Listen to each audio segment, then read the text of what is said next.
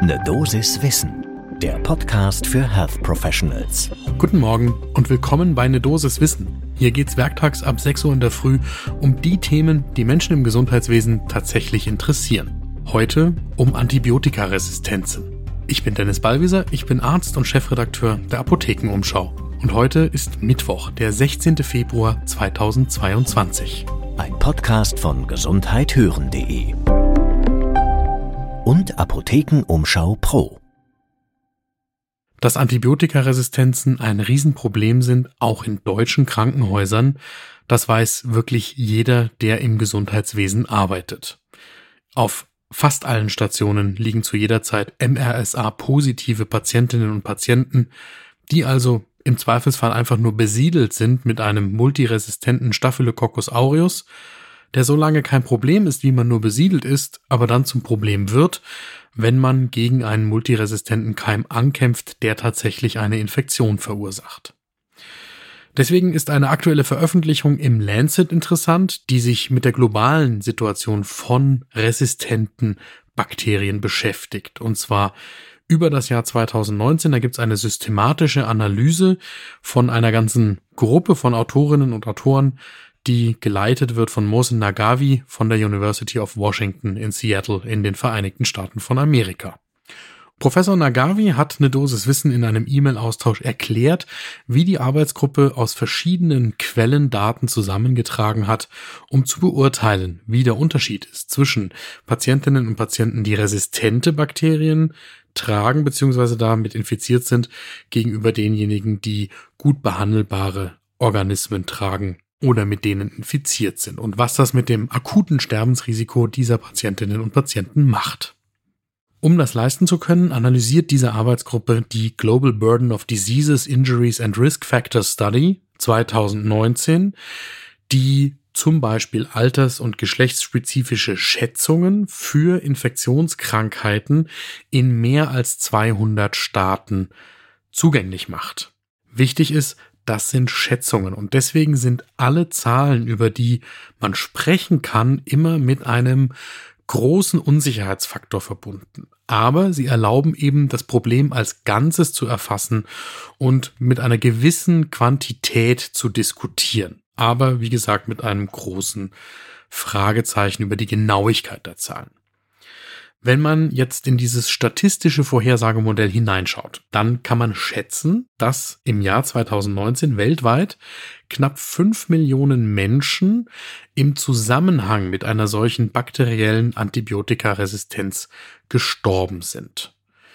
Und bei mehr als einer Million, 1,27 Millionen ist die Schätzung, von diesen Patientinnen und Patienten sind die Antibiotikaresistenzen direkt verantwortlich für den Tod dieser Personen nach den Schätzungen.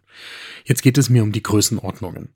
Wenn also diese Forschergruppe im Lancet schreibt, dass die Antibiotikaresistenzen akut verantwortlich gemacht werden könnten für rund 1,27 Millionen Todesfälle, dann stehen dem gegenüber zum Beispiel rund 700.000 Menschen, die jährlich an den Folgen einer HIV-Virusinfektion versterben oder rund 625.000 Menschen, die an einer Malaria versterben.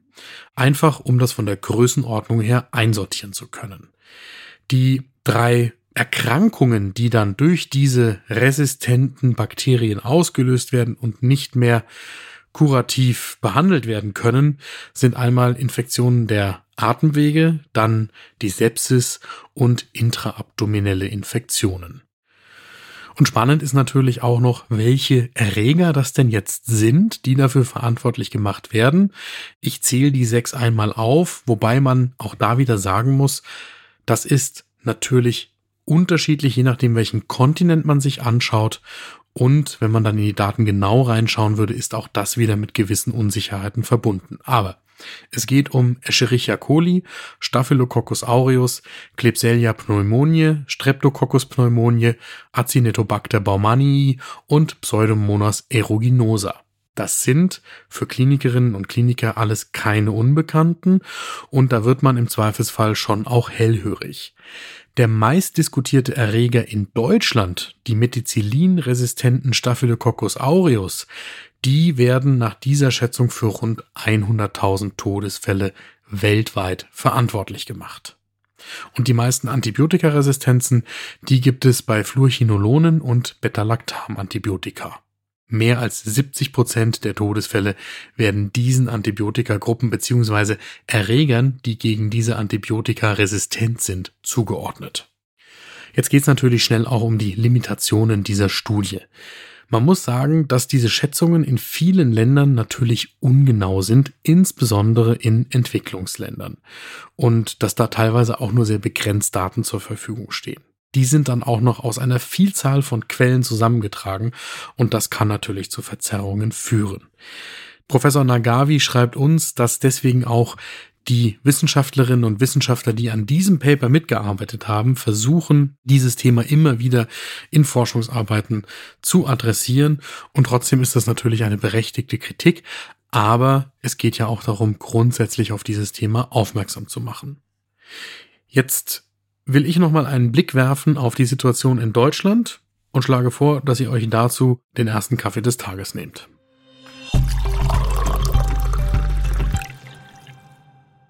In Deutschland, da gibt's Zahlen vom Robert Koch Institut. Die stammen aus dem Jahr 2018, wonach jährlich rund 50.000, bisschen mehr Menschen an Infektionen mit antibiotikaresistenten Erregern erkranken in Deutschland und geschätzte 2400 daran sterben. Wenn man das auf die Europäische Union überträgt, dann wären das mehr als eine halbe Million Menschen und mehr als 30.000, die daran versterben. Und da kommen jetzt schon diese Unsicherheiten bei den Schätzungen durch. Wenn man nämlich jetzt die Zahlen der Nagavi-Studie auf Deutschland übertragen würde, dann müssten in Deutschland eigentlich mehr Menschen an Infektionen durch antibiotikaresistente Erreger verstorben sein, sind sie aber nach den Zahlen des Robert Koch Instituts eben nicht. Spannend ist dann auch, wie sich denn die Antibiotikaresistenzen in Deutschland verändern. Und da gibt es Zahlen vom European Center for Disease Prevention and Control, wo raus sich ein sehr unterschiedliches Bild ergibt. Also, so steigt zum Beispiel die Zahl der Carbapenem-Resistenzen bei Klebsiella pneumonie an, aber bei Pseudomonas aeruginosa und Acinetobacter-Spezies, da sinkt die Zahl der Carbapenem-Resistenzen. Und das geht dann auch so weiter. Also zum Beispiel steigt der Anteil der Vancomycin-Resistenzen bei Enterococcus faecium, aber der Anteil von Methicillin-resistenten Staphylococcus aureus, der ist tatsächlich rückläufig. Und jetzt kann man im Detail viel darüber diskutieren, warum das bei den einzelnen Erregern so ist. Man kann zum Beispiel sagen, weil wir einen speziellen Fokus auf MRSA legen, deswegen gelingt es uns vielleicht auch in Deutschland, da die Resistenzen etwas zurückzudrängen. Es zeigt aber vor allem, dass man sich mit diesem Thema intensiv beschäftigen muss. Ein Punkt ist ja auch, dass fast zehn Prozent der aufgenommenen Krankenhauspatienten diese Erreger bereits von zu Hause in die Klinik mitbringen. Und da lohnt es sich nochmal, einen Wissenschaftler zu Wort kommen zu lassen vom Deutschen Zentrum für Infektionsforschung, der eben genau diesen Punkt macht, dass wir uns intensiver mit den Antibiotikaresistenzen auseinandersetzen müssen in der Medizin. Wir haben von eine Dosis Wissen mit Professor Rolf Müller telefoniert vom Helmholtz-Institut für pharmazeutische Forschung im Saarland. Der ist Koordinator für den Forschungsbereich neue Antibiotika im Deutschen Zentrum für Infektionsforschung. Er wertet diese Studie im Lancet so ein, dass man sie eben differenziert betrachten muss, weil Deutschland mit seinem guten Gesundheitssystem teilweise nicht gut zu vergleichen ist mit anderen Weltregionen, die eben auch in dieser Studie repräsentiert werden. Okay. Trotzdem, auch wir in Deutschland haben ein Resistenzproblem, das in fast allen Kliniken eine Rolle spielt. Müller nennt das die stille Pandemie im Vergleich zu Corona zum Beispiel. Dieses Problem, das schwelt nach seinen Worten vor sich hin. Und die Frage, die Müller stellt und die wir uns eigentlich alle stellen müssen, ist, können wir uns das eigentlich leisten? Wie jetzt vor der Corona-Pandemie, einfach jahrelang zu schlafen und so zu tun, als hätten wir für den Fall der Fälle ja noch irgendwelche Medikamente in der Hinterhand. Denn da muss man ganz klar sagen, ob wir im Zweifelsfall das richtige Reserveantibiotikum noch zur Hand haben, Das ist fraglich. Und deswegen müsste man sich, da bin ich persönlich ganz der Meinung von Rolf Müller, müsste man sich jetzt intensiv darum kümmern. Das sollten wir aus der Pandemie, der Corona-Pandemie gelernt haben. Am Ende ist es dann ehrlich gesagt auch nur noch eine Fußnote, dass natürlich der unsachgemäße Einsatz von Antibiotika in der Humanmedizin eine Rolle spielt, dass wir aber in Wahrheit viel intensiver über den Antibiotika-Einsatz in der Tiermast sprechen müssten, als wir das bisher tun, wenn wir Resistenzen wirklich in den Griff kriegen wollten. Und einen anderen interessanten Gedanken möchte ich zum Schluss auch nochmal aufwerfen, der auch von vielen Wissenschaftlerinnen und Wissenschaftlern angebracht wird, die sich mit Antibiotika beschäftigen. Antibiotika werden im deutschen Gesundheitssystem eher schlecht erstattet. Das heißt, da gibt es verhältnismäßig wenig Geld für das eingesetzte Medikament. Das führt einerseits dazu, dass sie freigebiger verschrieben werden, als das vielleicht sinnvoll wäre. Und das andere ist, dass das die pharmazeutische Industrie nicht gerade reizt, neue Antibiotika zu entwickeln. Man muss sagen, dass neue Antibiotika ja nicht von den großen pharmazeutischen Unternehmen in der Pipeline für die Entwicklung gehalten werden, sondern typischerweise von kleinen, spezialisierten Firmen entwickelt werden. Und wie bei allen Medikamenten dauert das im Schnitt mehr als ein Jahrzehnt, bis ein solches Medikament für den Markt zugelassen werden kann.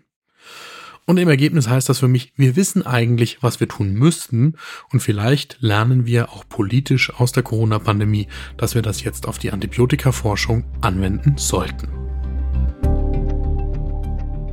Das war eine Dosis Wissen für heute. Morgen ab 6 Uhr in der Früh gibt's die neue Folge überall da, wo ihr Podcasts hört. Podcast von gesundheithören.de und Apothekenumschau Pro.